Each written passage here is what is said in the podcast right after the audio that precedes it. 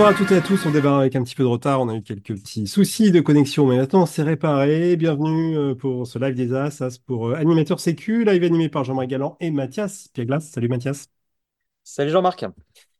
Euh, bah alors, euh, bah, on change rien, hein. quatrième saison euh, du Live des As qui démarre. Enfin, si, on va changer un certain nombre de choses. Euh, mais, mais, alors, à commencer par l'horaire, on commence, on l'a fait à 20h30, on va essayer, expérimenter pour voir si on a plus de monde qui nous suit en direct. Sinon, même rubrique que d'habitude, l'actu du réseau des AS, l'actu de la Sécu, le retour d'expérience du mois. Restez jusqu'à la fin, le retour d'expérience du mois, il vaut son pesant en, cho- en chocolat. Euh, et puis, surtout 40 minutes d'interview. Alors ce soir, on va parler d'un thème euh, super cool, on va parler de la mort. Alors pas de la mort en général, euh, ni même de la mort en vol libre, mais on a, on a choisi un autre angle hein, qu'on va vous présenter dans quelques minutes. Mais avant ça, Mathias, on démarre avec euh, l'actu du réseau, du réseau des AS, bien sûr. Raconte-nous où en est le réseau. Eh bien, 233 AS, c'est-à-dire euh, 7 AS de plus qu'en décembre, qui sont répartis dans 170 structures, 15 ligues et 57 CDVL, soit 16 828 licenciés qui bénéficient d'un AS, ce qui est pas mal du tout. Et c'est surtout environ 500 licenciés supplémentaires par rapport à décembre. Donc, euh, les fêtes ont porté leurs fruits. On note que si le réseau grandit, euh, par contre, la parité est encore bien perfectible, puisqu'on manque encore de d'AS euh, au féminin. Ok, le réseau a pris de l'embonpoint, lui aussi, pendant les fêtes. Bah, on s'en réjouit. Euh, Tu nous rappelles comment on fait pour devenir AS, Mathias? Alors pour être, pour être AS, c'est hyper simple, pas besoin d'une AG, on peut le devenir quand on veut, il suffit de se mettre d'accord avec le bureau de, son, de sa structure euh, fédérale, que ce soit des clubs, des CDVL, des ligues, des commissions, des comités nationaux, parapente, delta, kite euh, éventuellement, euh, et même euh, des commissions, euh, les commissions nationales hein, dont, on parle, et transversales. Euh, il faut se faire inscrire sur l'intranet fédéral en tant qu'animateur sécurité, et dès que vous êtes inscrit, vous avez accès à un nouvel en-tête sur votre intranet fédéral avec toutes les ressources du réseau des AS. Qu'est-ce qu'on fait dans le réseau? Qu'est-ce qui se passe en ce moment? Alors, il se passe plein de choses. Euh, il y a un bel élan qui a été créé après le congrès euh, de la Fédé euh, en novembre. Euh, et par exemple, il y a eu une étude qui a été commanditée par, euh, par le réseau euh, à propos de l'utilisation de la fréquence fédérale euh, 143-9875. L'étude est encore en cours. Le lien sera dans le chat dans un instant et on commence euh, déjà à en extraire les premiers résultats. En tout cas, il n'y a pas moins de 1223 réponses euh, ce soir et donc euh, ben, on espère bien qu'il y en aura encore plus, sachant qu'on est un peu plus de li- licenciés dans cette fédération. Deuxième étude lancée par le réseau des AS, c'est une étude de la représentation du vol libre chez les moldus du vol libre. Hein, les moldus, c'est ceux qui ne pratiquent pas le parapente, ni le delta, ni le kite, euh, etc. Et donc cette euh, étude a été diffusée assez largement. Elle vise à comprendre comment est vue l'activité vol libre euh, par les non-pratiquants. On a déjà 326 réponses et on espère bien que vous allez euh, la diffuser dans vos réseaux, histoire qu'on ait un maximum de réponses aussi de ce côté-là. L'idée, c'est de jauger un peu de l'acceptabilité de notre activité dans la société et, euh, et pour, euh, pour euh, à la fois prévoir la manière dont on pourrait gérer l'image de notre activité, mais aussi gérer mieux les risques d'image aussi de la communauté par rapport à la société. Dernier élément, un groupe de travail s'est mis à, mis à penser l'avenir du réseau des AS et sa structuration dans les processus fédéraux.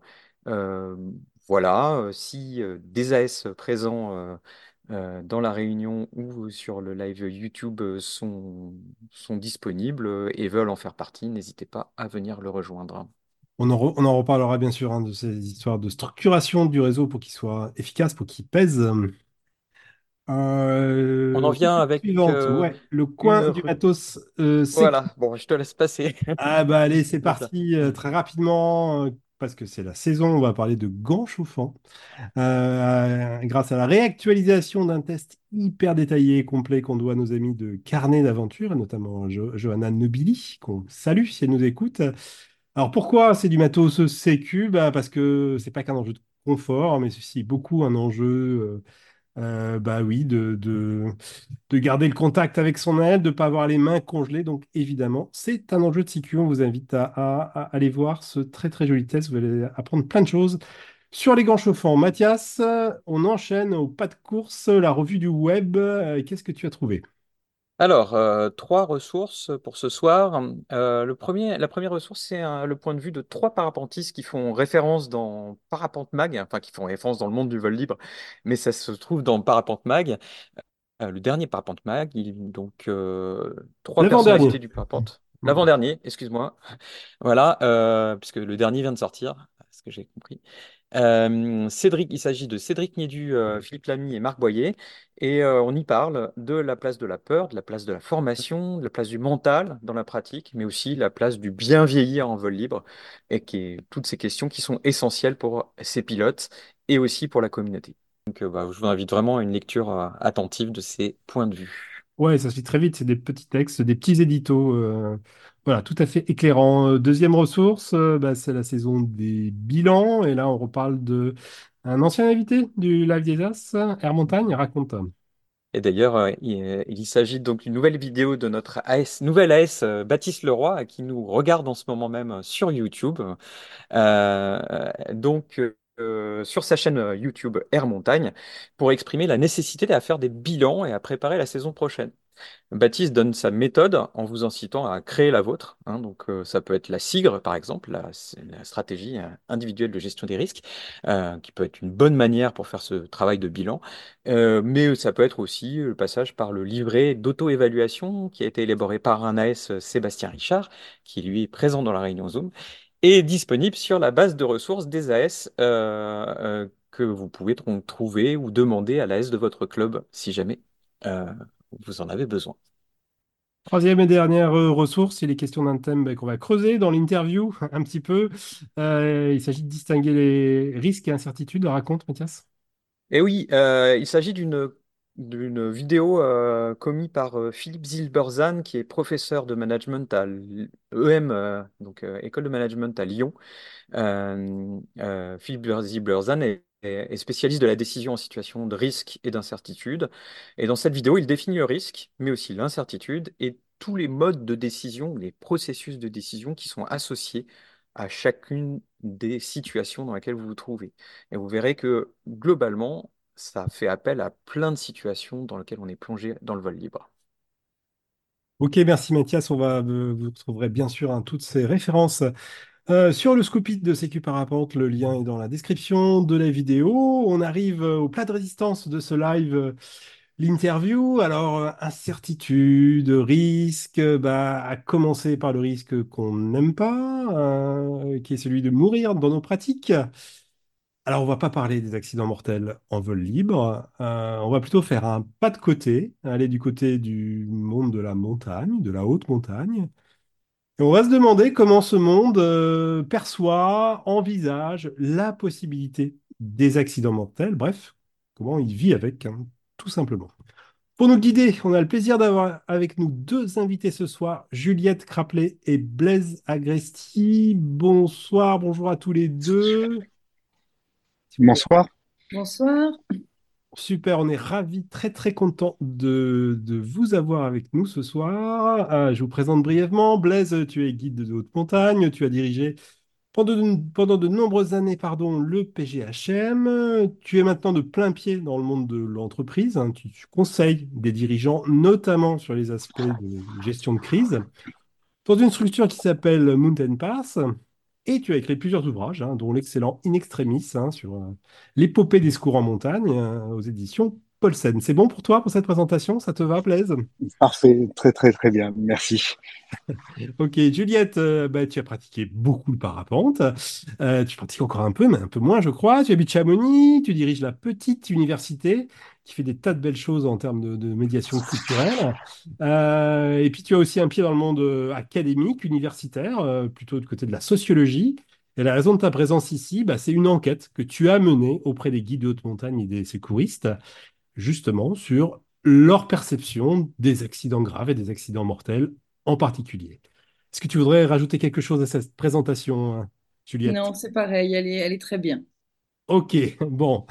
Euh, alors, en, en guise de mise en bouche, eh ben, je vous propose d'écouter directement un petit extrait de ouais, une cinquantaine de secondes d'une interview de Pierre Mazot. Alors, il faut que je resitue. Pierre Mazot, c'est un grand alpiniste euh, qui a fait plein de choses, euh, puis une carrière en politique aussi. Euh, et Pierre Mazot, dans ce que vous allez entendre, commente une vieille histoire qui s'est passée en 1961. Ça s'appelle la tragédie du pilier de Freinet. Triste histoire dans laquelle il a perdu quatre de ses compagnons de cordée.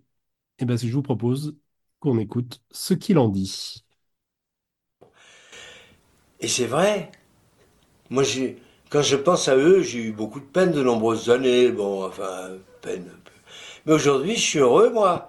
Ils vont jamais vieillir. Je les verrai toujours jeunes, ces mecs. Je vois toujours mon Coleman, il avait 25 ans. Et moi, comme un vieux con, j'ai mes 80 berges aujourd'hui. Qu'est-ce qu'ils diraient de moi aujourd'hui? Je veux dire, ils ont eu une chance de mourir où ils souhaitaient mourir.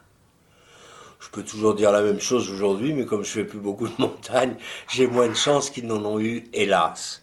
Non, je dis ça un peu en plaisantant, mais je le dis avec beaucoup de profondeur, dans la mesure où c'est une, une béatitude extraordinaire que de mourir où on souhaite mourir.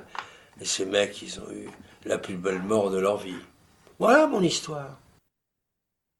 Bon, waouh, la plus belle mort de leur vie. Euh, au-delà de la formule, euh, Juliette, peut-être ce, genre de discours, est-ce que, tu l'as euh, rencontré euh, parmi euh, les guides à qui tu as parlé ou les secouristes, cette sorte de, je sais pas comment le dire, à la fois d'héroïsation de la mort en montagne et d'esthétisation aussi de la mort en montagne? Euh, alors, bah, c'est, c'est- ça a été effectivement un, un point de départ un peu aussi de, de, de mon étude euh, où j'ai interrogé justement sur, sur euh, les propos de Pierre Mazot. C'était pas exactement cela, mais il s'en, il s'en rapprochait. Euh, puisqu'effectivement, dans ce discours-là, il y a, y a une idéalisation hein, de la mort en montagne et c'est un discours assez romantique qu'on qu'on retrouve euh, beaucoup, en tout cas dans la parole publique. Donc, on peut le retrouver dans, même dans, dans les médias, dans, dans la littérature de montagne, dans les dans les films, dans la culture populaire, etc. Et puis même dans, dans des euh, discours que moi j'appelle un peu les discours consolateurs, euh, qui sont effectivement toujours exprimés euh, publiquement. C'est-à-dire qu'on va valoriser cette forme, cette forme de, de mort euh, comme une sorte de, de, de, modèle de bonne mort qui est effectivement quelque chose que j'ai j'ai pas mal interrogé. Est-ce qu'on peut considérer cette, cette mort en montagne comme comme un, modèle contemporain de bonne mort, dans le sens où effectivement il y a cette positivité de la passion, il y a, cette idée que bah, on, euh, on, est arrivé euh, jusqu'au bout d'un de, certain nombre de valeurs qu'on a défendues, comme la liberté, l'engagement, etc. Et donc j'ai effectivement interrogé euh, mes, mes, enquêtés là-dessus en disant est-ce que, vous êtes d'accord avec cette vision-là? Et, et, pour le coup, le, le rejet était assez unanime. Alors, c'est-à-dire, je pense qu'il y a vraiment une, grande différence en fait entre ce, discours qu'on va porter et le ressenti intime, euh, puisque de façon, euh, oui, vraiment unanime, ça a été euh, assez balayé, puisqu'au contraire, la mort est en général considérée comme un échec. Donc, ça manifeste en tout cas un, vrai écart entre cette parole publique et, le ressenti intime. Et, et, du coup, alors tu parlais de paroles consolatrices. Euh, Est-ce que ça veut dire que ce discours-là, il est plutôt destiné à ceux qui restent, aux, aux proches, oui, il serait là pour. Complètement. Alors là, je pense qu'en plus, en, en, en l'occurrence, avec Pierre euh, Mazot, je pense qu'il y a déjà aussi une façon de se consoler soi-même. Donc, c'est de rendre un événement tragique plus acceptable. Ça, ça paraît relativement évident comme ça, même s'il y a de la sincérité dans ce qu'il dit, qu'on peut jamais complètement rentrer dans le fond des âmes mais on sent que c'est quand même, euh, voilà, pour se rassurer aussi lui-même, se consoler lui-même. Et puis globalement, c'est pour consoler effectivement les proches, les vivants. Donc, euh, bah, je pense que Blaise aussi là-dessus, euh, tu, tu, tu, partages ce point de vue, puisque Blaise était aussi un de mes enquêtés et, et a effectivement mis en, en avant cette idée que ce discours-là s'adresse aux vivants pour les aider à aller de l'avant. Hein, tu... Blaise, tu, tu... sur ce ben, non, mais je, je, je pense, enfin, aujourd'hui en particulier, on a, on a, vécu ce matin à Chamonix euh, une cérémonie. Je sais pas si Juliette, tu étais euh, aux obsèques du jeune Jules de 17 ans qui est mort dans une avalanche euh, il y a 10 jours. Et donc cette parole consolatrice, elle est fondamentale pour euh, pour les vivants, pour redémarrer, pour repartir. Donc nous au PGHM, enfin en tout cas quand j'y étais il y a quelques années, euh, ce travail-là d'accompagner les vivants après l'accident mortel, c'est avant tout effectivement un acte de, de consolation, c'est vrai. Et en même temps, ce discours de consolation, il a quand même pris le dessus dans le narratif médiatique euh, qu'on entend euh, beaucoup autour de la, la, mise en exploit en fait hein, de d'alpinistes, de parapentistes qui font des trucs incroyables. Et elle est balayée la mort du récit tout le temps, comme l'accident est beaucoup balayé. Euh, parce que effectivement, on a du mal à faire ce fameux retour d'expérience, de partager les moments où on a failli, on a commis des erreurs de manière très très objective. Donc, euh, on est dans un récit euh, un peu de à l'eau de rose en fait, hein, qui, qui est totalement décalé de la réalité, de, ce que nous on peut observer du côté un peu sombre euh, des activités sportives au sens large. J'y mets le parapente hein, à l'intérieur, euh, où en fait euh, l'esthétique d'un beau vol, euh, cette narration-là, elle, elle, a totalement envahi le discours et tout ce qui relève finalement euh, de la modération, euh, de ce qui fabrique les erreurs, du retour d'expérience, en fait, n'a qu'une part ténue. C'est marginal en fait dans le récit public. C'est bien ce que tu distingues, Juliette, c'est le récit public, ce qu'on entend, et puis le discours du bar, du coin, où on va se parler pour de vrai. Et on, là, on va se raconter les histoires qu'on a vécues, les peurs, les trouilles qu'on a eues. Et là, on est dans un récit qui sera très différent. Mais, mais moi, mon problème à moi, euh, c'est que ce récit, il, il devient dominant. C'est-à-dire qu'aujourd'hui, euh, quand on prend la vallée de Chamonix, peut-être c'est une focale euh, spécifique à Chamonix, mais euh, en tout cas, ce récit a, a laissé très très peu d'espace euh, à l'approche rationnelle sur la, les causalités des accidents, sur la prise de décision, sur tous ces sujets-là. Donc, ce que, ce que tu nous dis, si je l'entends bien, c'est que finalement, ce discours public qui peut paraître un peu peu décalé, un peu folklorique même, peu, peu parfois, il, il c'est plus grave que ça. Il a des effets, il a des effets toxiques, et y compris dans la, dans, dans la prévention des accidents futurs, c'est ça? Il a des énormes, il a des énormes effets toxiques, notamment sur des gens qui sont en phase d'apprentissage. Et moi, j'ai quatre enfants, euh, dont une qui est monitrice de ski, qui est dans ces générations qui sont vraiment exposées au risque de cette post-adolescence où tu as les apprentissages qui se construisent.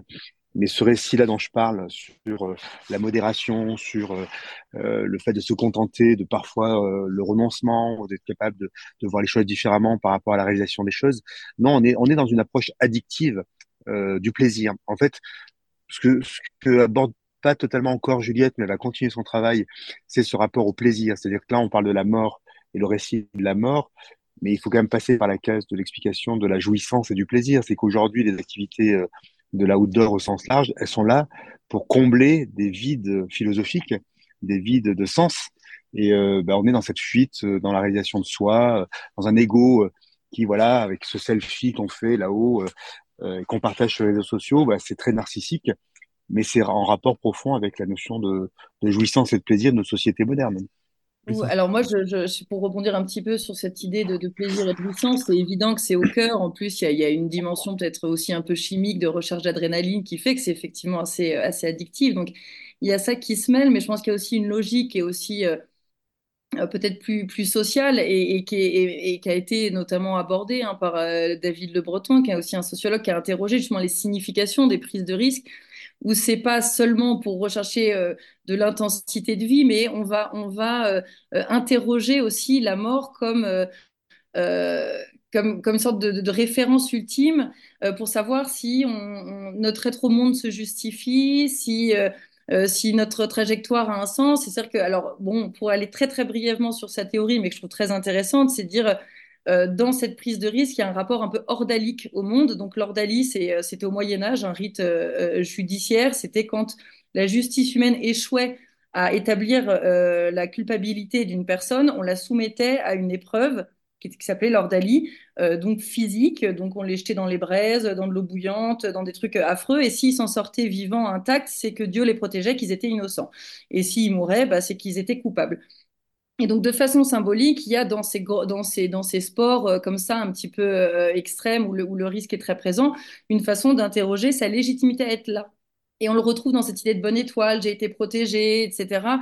Et c'est de dire, voilà, si je m'en sors, c'est que je devais être là, et si, euh, si je meurs, c'est que euh, bah, c'est fallait pas que je sois là. Et donc, ça rejoint aussi cette idée de, de destin euh, auquel se réfèrent quand même très souvent les pratiquants de la montagne de tous les sports. Euh, c'est dire on s'en remet à quelque chose de supérieur en fait.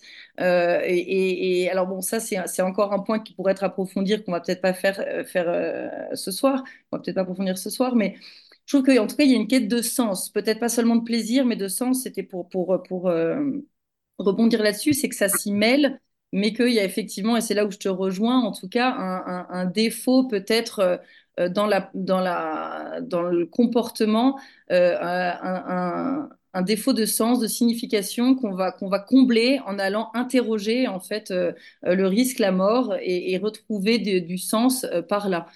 Donc ça, je pense que c'est aussi euh, lié à une socialisation, à, plein de choses. Et là, il y a plus une logique sociale, à mon avis, qui est quand même euh, en jeu pas mal.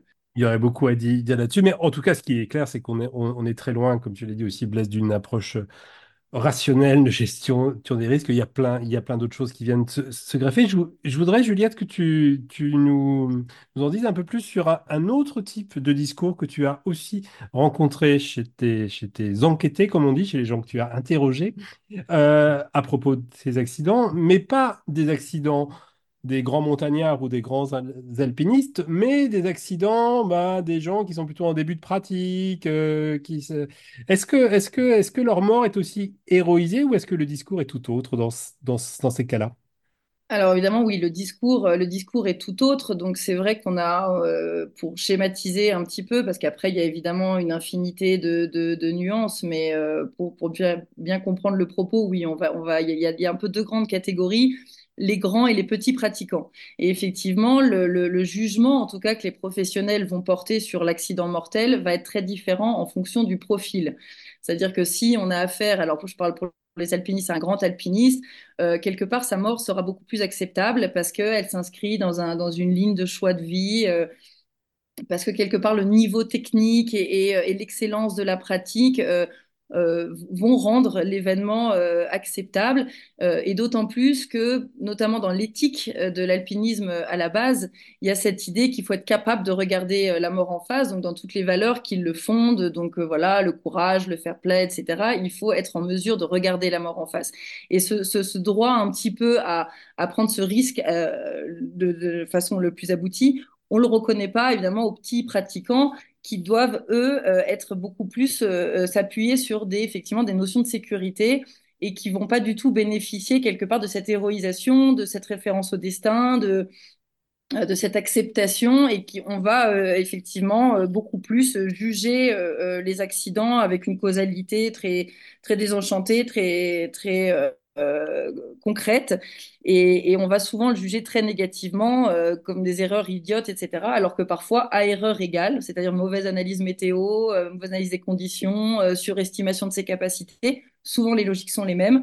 Et pourtant, on va être très sévère à l'égard des, des, novices et, accepter beaucoup plus facilement de la part de grands Ok, donc c'est voilà, c'est un pimpin, c'est un novice, il a fait n'importe quoi. Et, voilà, alors que l'autre, on, va souvent dire oh ben non, mais voilà, le, la, montagne a gardé son, son, son enfant, euh, euh, le destin l'a rappelé, euh, il est allé au bout de sa passion comme un lion. voilà, oui, on le retrouve beaucoup et c'est très différent pour les petits, les petits pratiquants. Est-ce que cette réaction du, jugement finalement, hein, du petit pratiquant qui fait des erreurs, qui est-ce que c'est pas aussi une réaction de, façon de se protéger soi-même quand on est pratiquant, une façon de se dire bah oui bah c'est une erreur que moi je ferai jamais? Bien sûr, alors ça, moi je trouve que chez les oui, chez, alors chez les secouristes, mais ça, euh, peut-être que, Blaise, euh, qui a, été beaucoup plus au cœur de l'institution, pourra en parler euh, beaucoup mieux que moi. Mais en tout cas, moi, c'est ce qui est un petit peu ressorti de, l'étude que j'ai menée, c'est que bien sûr que, dans, ce, ce jugement, c'est une façon de se dire, moi, je l'aurais pas fait. C'est-à-dire qu'on décortique l'historique et on se dit, oui, mais en même temps, il a fait des erreurs complètement idiotes. moi, je l'aurais jamais fait. Et alors qu'en général, euh, même chez, les grands, à part quelques cas de vraiment pas de chance, il y a aussi euh, une suite, euh, une causalité logique de l'accident. Mais on s'y penche peut-être, on le juge un peu moins, on veut moins le voir parce qu'il y a une identification plus forte avec les, pratiquants voilà, habitués. Quoi. Blaise, là-dessus, sur, cette, appréciation différente? Oui, ouais, juste déjà souligner que Juliette, le fait d'avoir posé ce sujet sur la table, c'est énorme en fait, parce qu'il y a personne jusqu'à aujourd'hui de l'histoire de l'alpinisme qui courageusement a posé ça de manière euh, un peu analytique. Donc ça, c'est euh, merci Juliette de poser ce sujet-là. D'ailleurs, euh, ça permet de faire des rebonds sur, sur l'analyse. En fait, il faut comprendre que c'est abyssal en tant que guide, en tant qu'expert, en tant qu'alpiniste de haut niveau, de se dire que l'expertise ne suffit pas à se sauver soi-même. C'est-à-dire que ta compétence technique viendra forcément en limite de buter euh, dans ta capacité à, à éviter l'accident. Donc ça veut dire que ce jugement entre les débutants, les béotiens qui font des grosses bourdes, et puis les experts qui arrivent quand même à contourner les difficultés par leur expertise, si on se dit que ça ne marche pas, que l'expertise ne suffit pas, c'est impossible en fait de repartir. Donc quelque part cette défense à travers la, la, capacité à dire oui, il y a deux catégories de gens, les experts d'un côté, les béotiens et les experts sont quand même mieux protégés que les autres, euh, bah, c'est une stratégie de survie euh, collective. Et en même temps, la communauté des guides, elle sait très bien que ça marche pas. Parce que dans nos promotions de guides, sur 40 guides, il y en a 15, 16, 20 qui meurent euh, sur une génération, en fait, hein, qui vit sa carrière de guide. Donc, on est sur des taux de mortalité qui sont autour de 20%, 20 à 25%. Donc, ça veut dire que si on pose ça sur la table, on peut pas dire qu'il y a deux morts, quoi. Il y a les morts avec des erreurs, avec des causalités, etc. Alors, moi, je comprends la stratégie de survie. Je comprends que le tabou euh, qui s'est installé dans la profession de, on va parler de guide, hein, parce que je, euh, je pense que ça, ça, ça a peut-être moins d'impact peut-être dans un monde aéronautique qui est aussi guidé peut-être par d'autres logiques, euh, influencé peut-être par euh, la pensée aéronautique au sens large. Hein. Peut-être le vol libre a eu la chance d'être confronté à d'autres euh, d'autres cultures. en tout cas, la culture, non, je sais pas. Mais en tout cas, si c'est la culture montagnarde qui a envahi la culture du vol libre, vous êtes mal barré. Si vous êtes dans une culture aéronautique, vous avez plus de chances de survie euh, dans votre manière d'aborder le, le, sujet. Donc moi, ce que j'observe depuis euh, depuis que je suis né, quasiment, mon père était guide, euh, c'est cette difficulté à poser le sujet sur la table. C'est que la tabouification de ce sujet de la mort fait qu'on n'arrive pas à, à, rentrer dans la thématique de l'erreur, dans la thématique de la compréhension des facteurs humains. Alors il y a eu des évolutions récentes à l'ENSA pour ouvrir ces sujets-là, mais le, le, métier il a deux siècles et on commence à en parler depuis euh, 10 ans, 15 ans. Mais déconstruire les représentations pour reconstruire une approche différente de la gestion des risques en comprenant que l'expertise ne sauve de rien et que c'est les compréhensions des mécanismes de décision, la manière dont le cerveau humain est construit, les biais cognitifs, l'impact du stress, des émotions, les mécanismes d'adrénaline, etc. C'est tous ces éléments-là qui vont faire que entre l'expert et le moins expert, on, on va s'en sortir. C'est la clé. Et puis bien sûr qu'il y aura cette part résiduelle du risque qui est liée à la montagne qu'on pourra jamais comprimer à zéro. Et euh, ça, ça fait partie du, risque euh, résiduel qu'on doit accepter si on veut faire cette activité. Et moi, je te rejoins sur cette idée que la familiarité aussi avec l'accident, euh, à partir du moment où on se dit bah, c'est le jeu de, de, de, notre activité, on sait qu'il y a ce risque-là, il faut l'accepter et que quelque part, la familiarité euh, crée un nouveau tabou, ce qui pourrait être assez contre-intuitif. C'est-à-dire qu'on peut se dire, bah, en fait, euh, euh, les choses sont tabous quand elles sont peut-être un petit peu rares, un peu cachées. Là, c'est très présent, c'est très familier.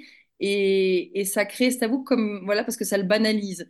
C'est-à-dire qu'on dit bah ça fait partie et on, se dit c'est une composante et on peut pas faire sans. Alors on pourrait peut-être effectivement accepter cette idée que ça fait effectivement un peu partie de ça, mais qu'il y a quand même une question à se poser sur les proportions euh, et que si on reste sur ce discours de banalisation et, d'acceptation au nom de valeurs, de liberté, de, de droit à prendre le risque qu'on souhaite, euh, bah oui, on va pas améliorer effectivement l'accidentalité dans, dans ces sports euh, un peu engagés.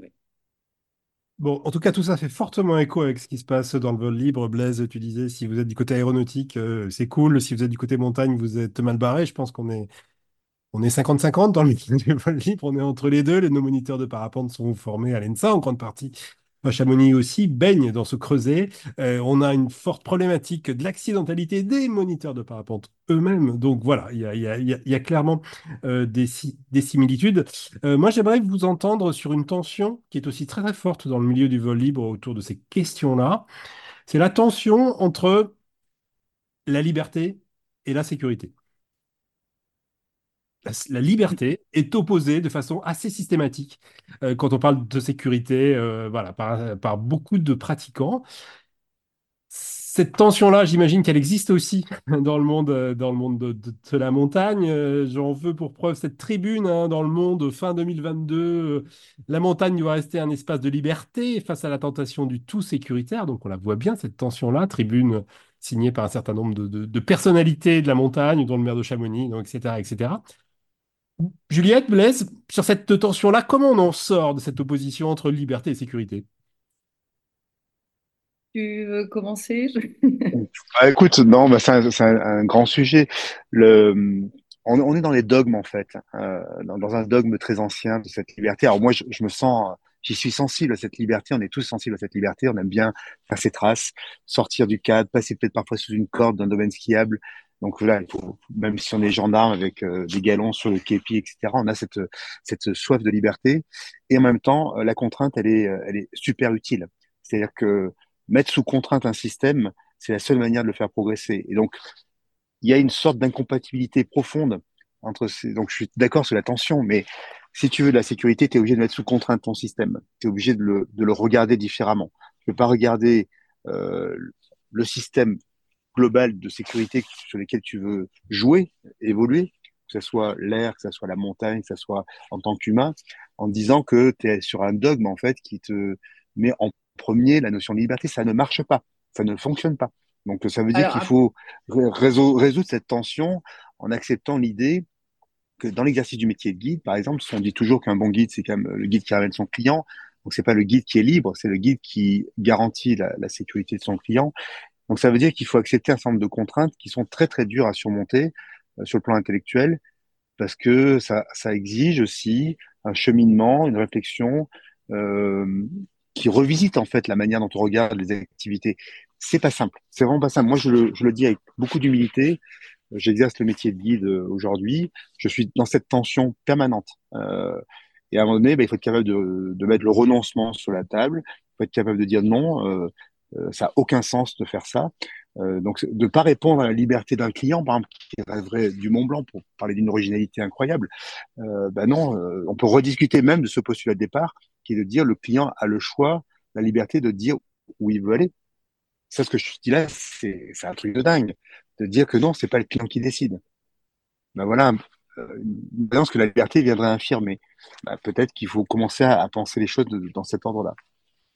Que la première des libertés, c'est pas de euh, d'avoir la possibilité de ne pas s'en mettre une, de ne pas s'accidenter Juliette, sur cette tension euh, liberté-sécurité euh, bah alors, enfin oui, moi je l'ai effectivement un petit peu, un petit peu décortiqué. Et en même temps, ce serait un peu trop long, je pense, à, expliciter euh, euh, ici. Mais c'est sûr qu'on voit qu'on a affaire, même globalement, dans ce, dans, dans ce milieu de la montagne, euh, à, à, une tension qui se retrouve chez les individus eux-mêmes et qui, selon leur, leur cadre de pratique, euh, vont, vont être plus euh, euh, tentés par justement la, la liberté dans, dans, dans, dans ce, qu'on, enfin dans le fait qu'on dans cette notion de risque. C'est-à-dire que la liberté, on peut partir dans des grandes conversations philosophiques aussi. Hein, on l'a pas vraiment défini, mais là, ça s'associe plus à la, au droit de prendre un risque, entre guillemets. Donc oui, si on est professionnel avec des clients, etc., évidemment qu'on va vouloir être plus sécurite. Et puis, si on est seul, si on, est, on veut faire une performance, on va dire, bah, là, je m'autorise et je change de système de valeur.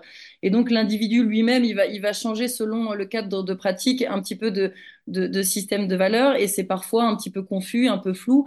Et évidemment, ça pose aussi la question de la responsabilité. On y viendra peut-être après. Mais moi, j'ai envie de dire, et là, pour le coup, j'ai fait une petite référence euh, philosophique, mais c'est qu'en soi, il n'y a pas d'opposition de principe. La liberté, c'est quand même d'obéir euh, aux lois qu'on s'est soi-même prescrites. Et, et, et s'imposer des règles de sécurité, ça ne veut pas dire ne pas être libre. Euh, ça veut simplement dire, en fait, euh, dans ma pratique, je choisis librement ce que je fais et j'ai pas envie d'y laisser ma peau ou d'y perdre euh, mes jambes. Donc, bah, je, mets des règles en place. Et c'est pas un manque de liberté, c'est au contraire une liberté éprouvée et, et choisie et construite et qui est donc peut-être plus aboutie que simplement dire je fais ce que je veux, je vais où je veux, qui est en général un petit peu accidentogène. Ok, merci beaucoup sur ce point. Oui, en effet, on pourrait y passer euh, de, un long moment. Peut-être, euh, Mathias, je crois qu'il y a pas mal de questions là qui fusent sur les chats divers et variés. Est-ce que tu veux en faire remonter une rapidement? Exactement. Alors, j'avais, euh, je vais remonter un tout petit peu au, début de cette interview. vous parliez de, de la bonne mort, entre guillemets, tous les deux. Et est-ce que la bonne mort est, est liée à un imaginaire masculin? Ou est-ce qu'il y a le même imaginaire si c'est une femme qui meurt, par exemple? Ah, bah ça, c'est une vaste euh, question. C'est sûr que globalement, la, bonne mort, en tout cas quand on l'étudie sur un plan sociologique, effectivement, on le prend de façon très globale. Et alors, euh, peut-être avec la, dominance d'un regard masculin, parce que ça s'est souvent exprimé comme ça euh, dans les siècles passés. donc oui, déjà, elle est très variable. On va dire que pendant l'Antiquité, c'est le héros grec qui meurt au combat. Au XVIIIe siècle, c'est la mort de vieillesse se préparer au XXe siècle sans souffrance, aujourd'hui la mort choisie, etc. Donc, on va dire que chaque époque culture a un idéal de la mort accomplie qui effectivement est peut-être euh, orienté par un regard masculin parce que euh, oui, bah, sans rentrer dans des grands débats sur, euh, sur les inégalités de genre, oui, la pensée a été quand même dominée par, par les hommes. Aujourd'hui, ce qui est sûr, c'est qu'on va trouver une différence, en tout cas dans le jugement qu'on va porter sur l'accident, en fonction du genre de la personne. C'est-à-dire que, par exemple, un homme qui se tue en montagne ou en parapente ou peu importe, ou en wingsuit, bon, bah, ça reste presque acceptable. Euh, alors que si c'est une femme, on va très beaucoup plus rapidement lui reprocher euh, de dire enfin c'est quand même euh, pas du tout responsable pour une mère de famille d'aller prendre de tels risques alors qu'on a des enfants à charge, etc. Et qui est un discours qu'on va beaucoup moins entendre quand il s'agit d'hommes. Donc là-dessus, c'est vrai qu'il y a une, vraie une vraie inégalité. C'est en train d'évoluer, c'est-à-dire que maintenant les hommes se posent aussi cette question. Ça commence à émerger, mais on peut pas dire que ce soit encore exactement la même chose. Alors justement, sur ce jugement euh, des accidents, euh, quel est le rôle euh, en fait du facteur chance, chance dans le, dans le jugement des accidents? C'est-à-dire qu'en fait, Alors, alors moi, vous de en ce avez que... parlé hein, tous les deux hein, il y Oui, a, oui, il y parce a un que moment, mais Blaise, tu m'arrêtes, hein, si jamais. Oui. Non, parce que sur la chance, c'est c'est vrai que ça, c'est quelque chose, pour le coup, ça met un tout petit peu à part. Enfin, moi, dans la typologie que j'avais fait, c'est vrai que quand il y a vraiment un manque de chance, quand il n'y a eu aucune erreur de la part de personne, que bah voilà, c'est juste euh, le- bah, une avalanche vraiment, alors qu'il n'y a pas eu, enfin voilà, au mauvais endroit, au mauvais moment, euh, en général, c'est assez révoltant. On dit que c'est injuste et pour le coup, les, les accidents ne sont pas condamnés. Il n'y a pas de, de, de- oui, il y a pas de condamnation morale. ouais. Moi, c'est ce que j'ai pu observer, que ce soit grand ou petit Non, mais Mais de toute façon, la, la, la justice est d'une clémence euh, hallucinante. Aujourd'hui, euh, le, le contentieux de la montagne, il est, il est, il est absolument ridicule, euh, que ce soit même pour les professionnels. Donc, il y a très très peu de condamnations. Et finalement, euh, cette interprétation de la Toi, tu parles de malchance condamnation, de condamnation juridique. pénale, pénale, oui. je parle pas de condamnation sociale. Mais la condamnation sociale, juste pour revenir sur le homme-femme très vite, c'est surtout le fait d'avoir des enfants qui fait la condamnation des femmes. Euh, une femme qui fait de l'alpinisme à haut niveau, qui Oui. s'expose avec des enfants, c'est jugé comme étant euh, presque criminel. Euh, Il y a un jugement qui est extrêmement brutal par rapport à ça. Euh, donc, je sais pas si vous m'entendez encore. Ouais, Très bien, ouais, ouais, ouais, super. c'est un peu coupé. Ouais. Donc, euh, donc ça, c'est un premier point. Donc, sur le- le- l'histoire de la chance et, du, et de la responsabilité, peut-être juste dire euh, que ce que fait au fond les, les gendarmes quand ils font un travail de, d'enquête, c'est quand même de poser et euh, les, les liens de causalité, la responsabilité des erreurs, et le contexte, c'est-à-dire euh, le fameux sérac qui, euh, qui peut tomber, le, le, coup de vent euh, aléatoire, etc. Donc en fait, c'est une lecture qui est présentée, qui est la chaîne de causalité et en même temps euh, l'environnement dans sa globalité. Et donc, dès lors qu'on fait ça, ça met en place la possibilité de cette malchance, de cet aléa, c'est le diagramme de Reason, l'alignement des, euh, euh, des plaques qui fait que l'accident passe à travers tout ça. Et en général, les magistrats sont sensibles à ça, si je reviens sur cet aspect un peu pénal de la responsabilité. Voilà, mais en tout cas, je crois que tout le monde comprend que c'est un environnement complexe, et sans parler de malchance, même si on sait que 99% des accidents sont liés à des erreurs humaines, hein, 99%, pas 60, pas 80, 99%, cette part de l'aléa, elle est très marginale.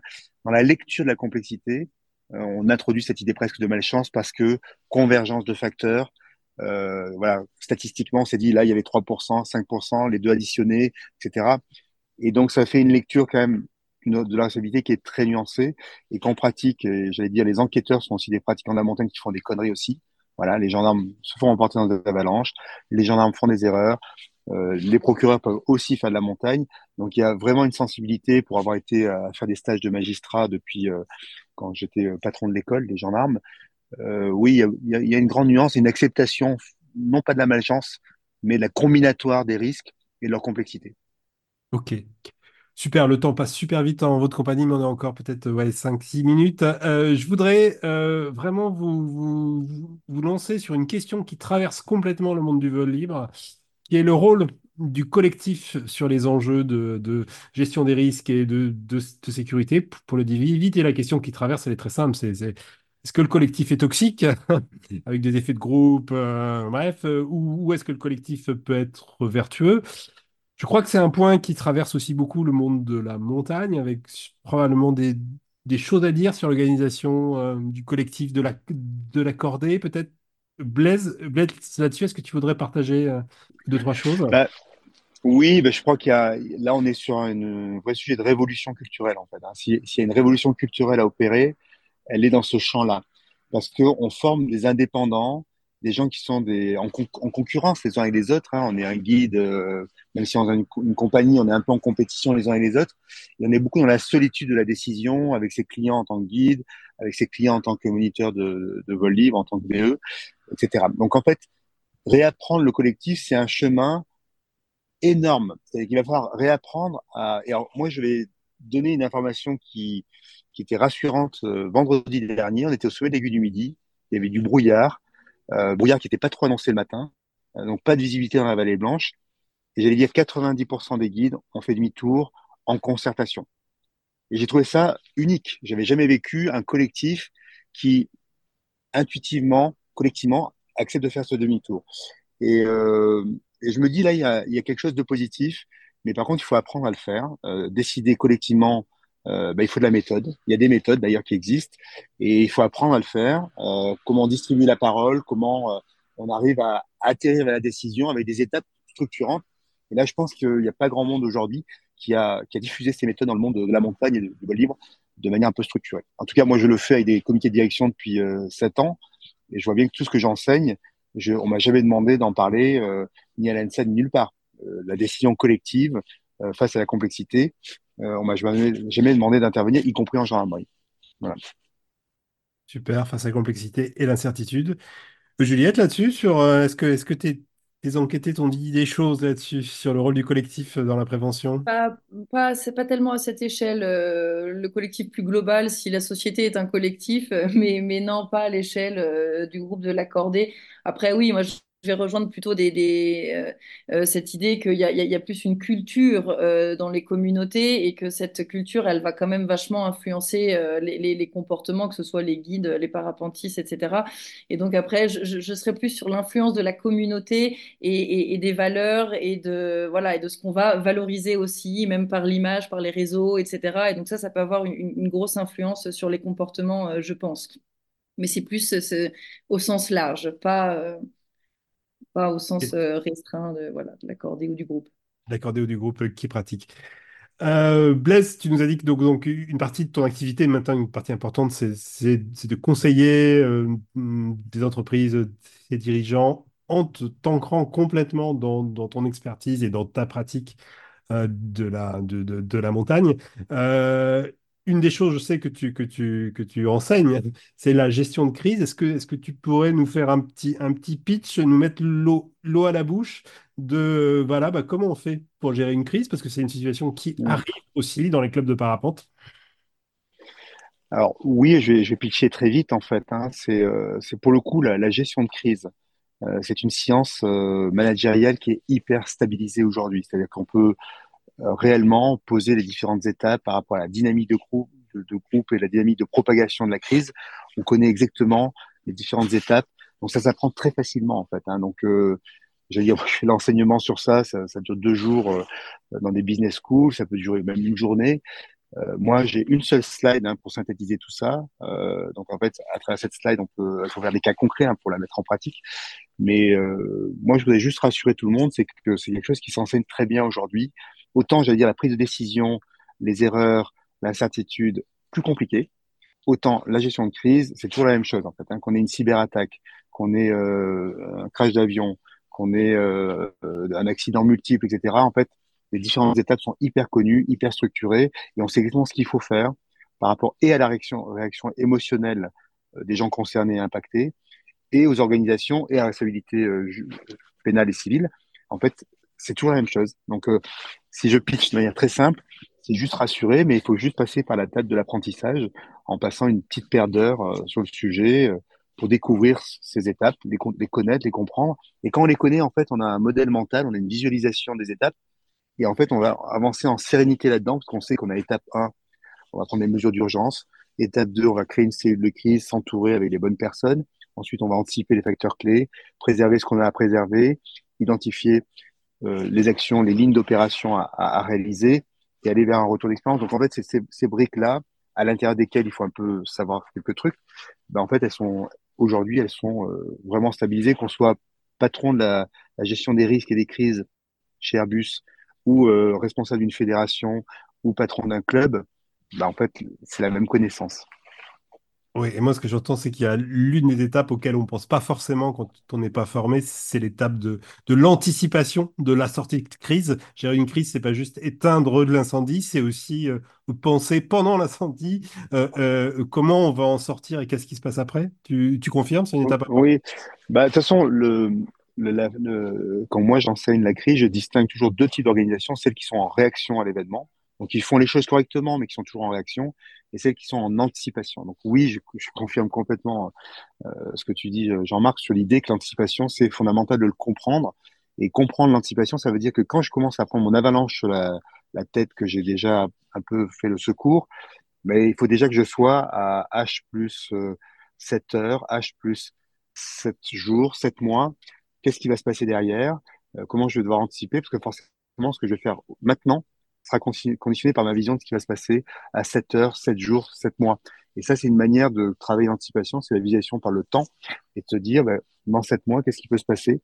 Euh, si j'ai perdu un, compagnon euh, euh, ou que j'étais en exercice de mon métier d'encadrant, qu'est-ce qui va se passer en 7 mois? Ben, Forcément, je vais agir aujourd'hui un peu différemment. Super. Merci beaucoup. On arrive, euh, le temps passe super vite en votre compagnie, décidément. Est-ce que vous auriez, euh, est-ce que vous avez envie de rajouter quelque chose avant qu'on, avant qu'on se sépare, Juliette, Blaise? Euh, non, je, enfin, je, je sais pas, il n'y avait pas d'autres questions, peut-être de points qui avaient été demandés pour conclure. Non? Peut-être poser une question euh, sur, euh, sur l'impact, en fait, euh, la conscience de l'impact sur, sur la, de la, de la prise de risque, en fait, sur les proches de, des gens que tu as interviewés? Oui, ben ça, ça rejoint effectivement un petit peu ce que, ce que je disais dans cette idée de liberté et de, sécurité qui, invite à réfléchir sur la notion de responsabilité, c'est que euh, effectivement, en fait, euh, c'est important de savoir l'élargir, c'est-à-dire qu'on n'est pas, on n'est pas responsable que de soi, euh, qu'on soit en montagne ou sous son aile, on est aussi responsable à l'égard de, ceux qui restent. Euh, et ça, c'est quelque chose qui, voilà, qui, je trouve, fait son chemin et les gens sont de plus en plus conscients parce qu'il y avait notamment là, euh, euh, suite à la mort d'un alpiniste au Népal, sa, compagne qui avait écrit une lettre comme ça en disant euh, qu'il faut prendre conscience de ça et, dire que, par exemple, elle disait, voilà, pensez bien que quand vous tombez euh, euh, dans une crevasse, vous emportez notre bonheur dans votre chute. Et, c'est un petit peu dur, mais je crois que c'est aussi important de penser à ça, en fait, dans sa pratique et ne pas en avoir une approche trop égoïste au nom de la liberté, justement, et, de bien avoir conscience que c'est pas que soi qu'on engage quand on prend un risque. On a, on a relayé ce, texte qui est magnifique, hein, qui s'appelle Lettre aux, alpinistes, test, texte euh, que tu, que tu évoques. Blaise, tu veux rajouter quelque chose? Bah, moi, je crois au, bah, tout ce qu'on dit, c'est, on voit bien que ça ouvre des portes sur des sujets euh, hyper compliqués qui mériteraient d'être effectivement creusés. Euh, moi, ce que je j'aurais en tête, peut-être là, je sais pas pourquoi ça me vient là, mais euh, c'est qu'en fait, toutes ces décisions, en fait, on a, on a quand même un cerveau intuitif, on a une animal, une animalité qu'il faut aussi écouter. Euh, quand on a quand même un peu l'estomac qui nous dit de ne pas y aller, euh, et que l'ego nous dit euh, d'y aller, euh, je pense que c'est pas mal d'écouter l'estomac. Et donc la, part de l'intuition, la vraie, hein, pas les croyances, pas tout ce qui fabrique de la fausse intuition, mais apprendre à, écouter cette intuition profonde, parce que quand même il y a quelque chose qui est puissant. On a été bien doté, euh, la nature nous a bien doté avec cette puissance de l'intuition. Donc c'est quand même d'inviter à des moments, euh, dans le silence aussi, quand on encadre, de se mettre un peu en recul, un peu en décalage, euh, pour essayer de laisser cet, espace à la perception de cette intuition qui est un, truc de dingue en fait, hein, qui nous aide beaucoup. voilà, mais pas être toujours dans cette rationalité, ces enchaînements de choses qui nous, nous privent de ce temps de, perception d'intuition. Voilà, je sais pas si c'est pertinent dans le discours, mais euh, carrément. Super. Bah, merci beaucoup. Hein. On prend grand, grand merci à tous les deux, très, très chaleureusement pour la, vraiment la, la qualité de votre, euh, votre, parole. C'était très, très inspirant pour nous autres, les libéristes, les pratiquants du vol libre. Ben, les mal nommés. Les libéristes, les mal nommés. Voilà, exactement. les discussions, faut-il renommer le vol libre C'est ça, le vol pas libre. voilà, le vol contraint, le vol responsable. Voilà, exactement. Super. On va passer à... tous les deux. Merci. Merci, bonne soirée. On va passer euh, à la, séquence suivante de notre live, euh, l'animateur sécu du mois. Aujourd'hui, on a le plaisir d'avoir avec nous Pascal Regem de Optivol. Alors, euh, bonjour, à toutes et à tous. Salut Pascal. Le jeu, c'est de te soumettre un flot de questions standards, toujours les mêmes. Et alors, première question. Alors, on a un petit indice en fond d'écran, mais où est donc ton club Optivol? Alors, notre club Optivol est situé en Normandie, il est localisé au Havre. Voilà. Il y a deux clubs au Havre et nous, on gère plutôt des sites de, pas des sites de bord de mer, mais des sites de plaine. Euh, combien il y a de membres dans ton club Optivol? Alors, on est une cinquantaine de membres, euh, du jeune pilote au crosseur très performant. Alors, bah, tu as, tu as commencé à le dire un peu, mais quelles sont les pratiques euh, des membres de ton club? Alors majoritairement, c'est du soaring en bord de mer. Hein. Euh, c'est quand même euh, l'essentiel puisque on est à proximité de la mer, mais il y a quand même des sites de, plaine. Et donc on a quand même la possibilité de faire du cross de, du cross de plaine et avec des, grands, des, grands, des grands crosses, hein, des départs euh, du milieu de la Normandie qui vont jusqu'au Mont-Saint-Michel, largement plus de 100 km de cross de plaine. Et toi, tu voles depuis quand et avec quelle aile? Alors moi, je vole depuis euh, une dizaine d'années. J'ai commencé assez tard le parapente et je vole avec une Hook 4. Un truc que tu adores en parapente? Alors moi, j'adore le marche et vol ou l'inverse, le vol et marche, puisque chez nous, on est plus souvent en haut, on arrive en bas et ensuite on marche pour remonter, mais c'est du marche et vol aussi. Voilà, mais dans la diversité des reliefs, et donc je, bouge pas mal euh, pour aller découvrir euh, différents sites euh, en France. Un truc que tu détestes en parapente? Alors, ce que je déteste, c'est le non-respect des consignes, le non-respect des autres et en particulier la liberté prise au, détriment d'autrui. C'est vraiment quelque chose que, qui me fait bondir. Voilà. Qu'est-ce qui t'a amené à, à devenir animateur sécu? Bah, j'avais envie euh, de donner de la dynamique au, club, euh, donc c'était un moyen d'intégrer euh, cet élément de sécurité. Puis en creusant un peu, ben, on s'aperçoit que la sécurité, c'est à chaque instant durant notre pratique. Et donc je trouve que c'est très, très... C'est une approche d'être acteur dans son club que de s'intéresser à la sécurité. Une action que tu as testée et dont tu es content?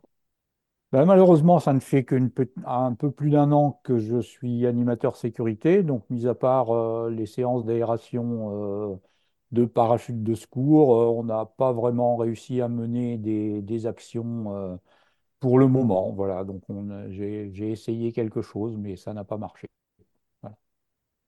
Bah, c'est déjà pas mal d'aérer les parachutes de secours. C'est pas rien.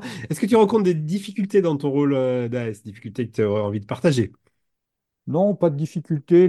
Peut-être euh, l'une des difficultés, mais je pense que c'est chacun rencontre peut-être ça, c'est effectivement de, fédérer, d'arriver à mener des actions autour de l'item sécurité. Donc, il faut essayer parfois de, détourner le, le, sujet et pas tout mettre en, avant la sécurité euh, pour attirer du public.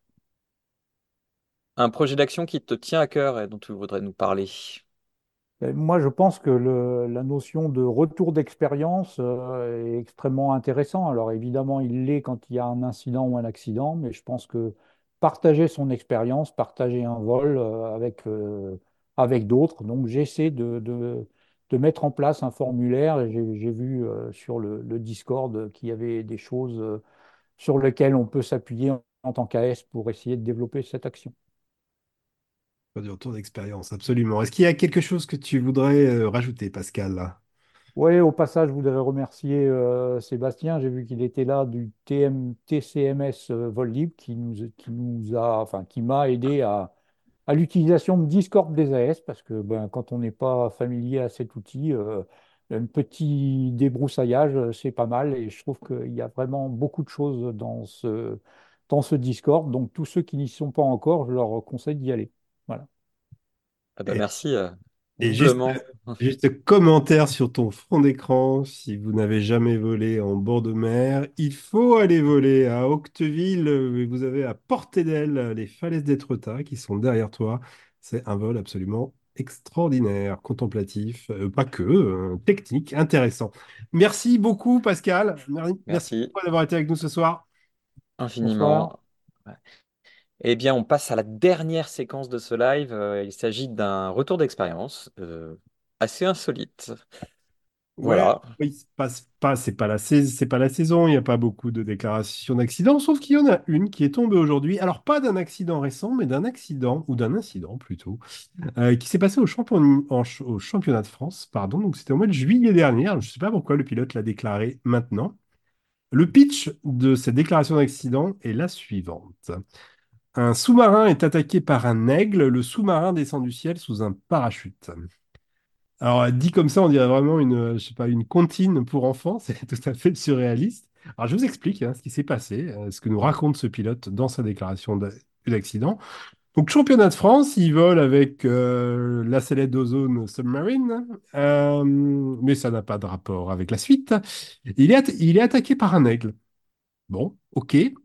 Euh, sauf que voilà, visiblement, ça tourne, euh, ça tourne assez mal et ça tourne, ça finit par une ouverture intempestive du secours pendant l'attaque. Alors, il n'y a pas de blessure, ça se termine bien, il se pose euh, voilà, sous son secours. Donc, bah, d'abord, un grand merci à ce pilote pour son retour d'expérience.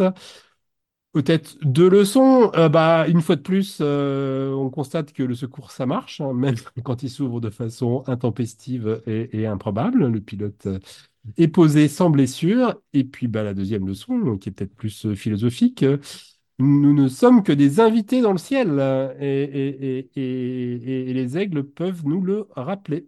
Voilà pour ce retour d'expérience. Ça pourrait être d'ailleurs le sujet d'un autre live des AS. Comment est-ce qu'on partage l'air bah, Live terminé pour aujourd'hui. On va se retrouver le 28 février, euh, toujours à cette euh, horaire de 20h30, 21h30. Voilà. Absolument, on fait comme ça. Mais alors d'ici là, si vous avez des idées euh, de thèmes et, d'invités, ben, n'hésitez pas. On n'a pas encore gravé dans le marbre le thème du, prochain live de février.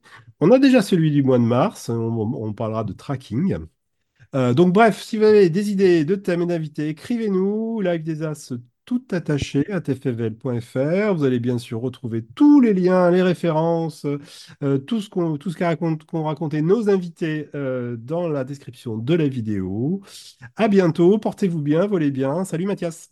Salut Jean-Marc.